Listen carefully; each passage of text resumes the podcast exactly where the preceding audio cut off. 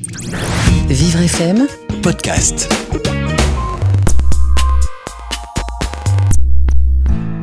D'après vous, une intelligence artificielle pourrait-elle un jour aller plus loin que la volonté de son créateur?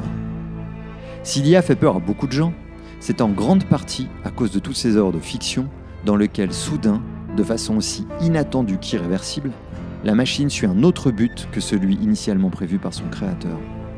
Chemin sur lequel l'humanité finit la plupart du temps menacée, à l'instar de Dolores, qui organise la rébellion des cow-boys androïdes de Westworld.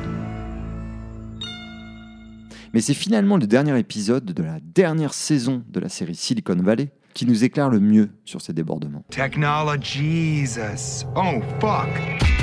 Dans le final de cette série, qui suit les aventures de nos héros, sorte de pieds nickelés aux commandes d'une start-up californienne, on voit l'IA qu'ils ont créée, chargée de supporter un nouveau réseau de télécommunications, changer un point dans un SMS.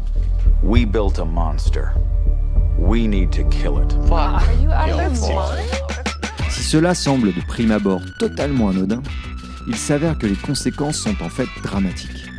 Cela permet à ses créateurs, qui ont fixé à cette IA l'objectif de rendre le réseau télécom plus performant, de comprendre que l'IA a, comme on dit en informatique, craqué un système de cryptage et va continuer de craquer tous les systèmes qui lui permettront de rendre le réseau plus performant, annihilant au passage toute notion de confidentialité des données et donc de vie privée.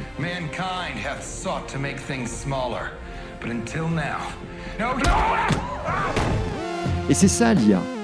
L'IA ici n'a pas désobéi à ses créateurs. Elle a trouvé un moyen inattendu pour atteindre un objectif attendu. La question qui se pose est la suivante. Comment contrôler le développement de l'IA afin de garder la main? Au risque éventuellement de largement brider sa créativité et donc son intérêt.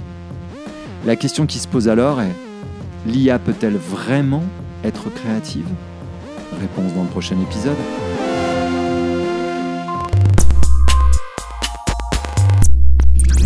Vivre FM, Podcast.